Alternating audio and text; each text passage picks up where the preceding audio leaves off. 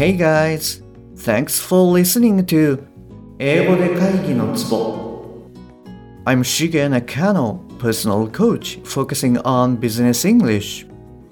えービジネス英語パーソナルコーチの中野です、えーよろしくお願いいたします、えーこの番組では単なる速い音の塊が理解できて要は何かっていうことがパッと口から出て仕事が回り出す、えーそういった英語力が必要な主にビジネスパーソン向けに配信しておりますはいじゃあ今日もですね、えー昨日の続きからやっていきたいなというふうに思いますえっ、とまずは復習の方ですね、えー前回はその開発が厳しいというふうに言ってきたジョンに対して、えーあなたが次のことを言いますと。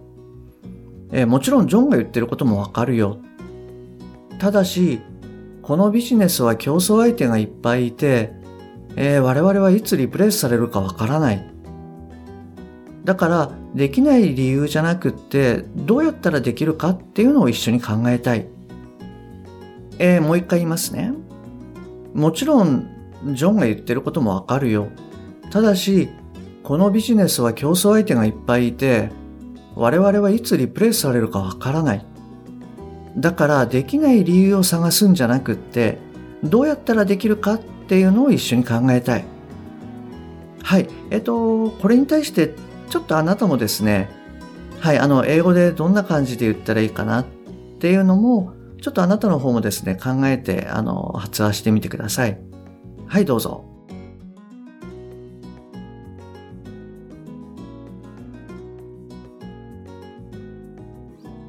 はい、OK です。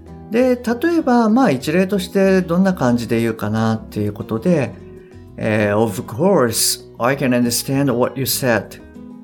However, we are in red ocean, so we could be replaced with someone else easily.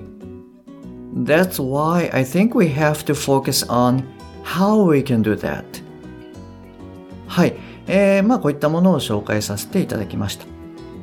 で、昨日ちょっと、あのー言うのを忘れてしまってたんですけれども、例えばできない理由を探すんじゃなくってっていうのをこう、えー例えば追加で入れたかったら、That's why I think we have to focus on how we can do that instead of trying to find the reason we can't do that. はい。みたいに、まあ、えー instead of trying to find the reason we can't do that. まあ、こんなことを入れてもいいかなと思います。はい。えっと、これがですね、まあ、昨日の復習、まあ、プラスアルファっていうところになります。で、これに対して、えージョンがですね、えーあなたにこんな感じのことを言います。えーあなたの話ももっともだと。じゃあ、まずは、客先が解決したい問題点、これをしっかり把握しよう。その上で、それを実現するための最小開発項目、これを検討していこう。はい、えーもう一回言いますね。えーあなたの話ももっともだ。じゃあまずは、客先が解決したい問題点をしっかり把握しよう。その上でそれを実現するための最小開発項目、これを検討しよう。はい、えーこれがですね、今日のお題になってます。じゃあですね、えこれをどんな感じで英語にするかなっていうのを、ちょっとあなたも考えてみてください。はい、どうぞ。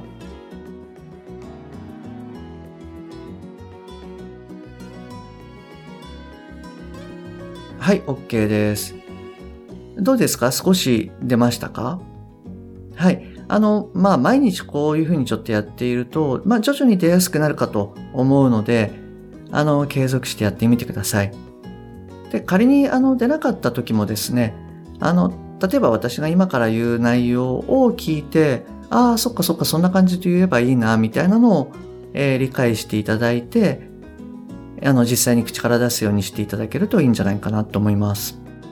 はい。えー、例えばじゃあ私だったらまあどんな感じで言うかなっていうと、Well, that's reasonable. Then, first, we have to find out the challenges they want to solve. Next, we should study the minimum needed functionalities to solve them. はい、えっと、もう一回言いますね。Well, that's reasonable. Then, first we have to find out the challenges they want to solve. Next, we should study the minimum needed functionalities to solve them. はい、えっと、まあこんな感じでいいかなと思います。ちょっとあなたも、えー一度言ってみてください。はい、どうぞ。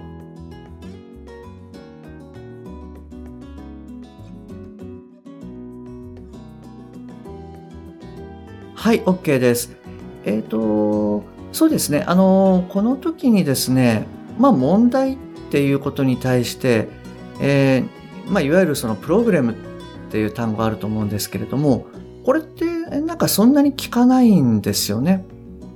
まあその代わりにこうチャレンジなんていう言葉を使ったりします。で、まあなんて言うんでしょうね。こうプログラムっていうよりもチャレンジっていう方がこうちょっとこう前向きになれるんじゃないかなっていうふうに思います。で、実際にですね、あのネイティブもチャレンジなんていう言葉を使う人が多いかなと、はい、思います。まあこれは、あの、会社によってやっぱり、まあ若干違いはあるかなと思います。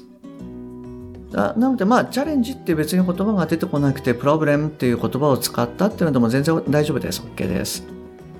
で、あとはですね、あの、で、minimum needed functionalities のところなんですけれども、えー時々ですね、unbreakable みたいな、あの、単語を使うネイティブっていうのも、えーいます。で、この、もともとこの unbreakable っていうのは、もう、その、なんて言うんでしょうね、これ以上壊せられないっていうことで、まあ、えー一番こう小さいとか少ないとか、まあそんなイメージで、あの、使われる単語なんですけれども、まあそれがその、えーミニマムニーデッドっていう、まあまあ、最小限、どうしてもこれだけは外せないみたいなイメージで、はい、あの、使うネイティブもいます。はい、あの、ちょっとこれはまあ参考までにシェアさせていただきました。はい、えっと、じゃあ今日はですね、あの、こちらの方で終わりにしたいと思います。で、えー明日はですね、えー今週の復習ということで、まあ一週間何やったかなっていうのを見ていきたいなと思います。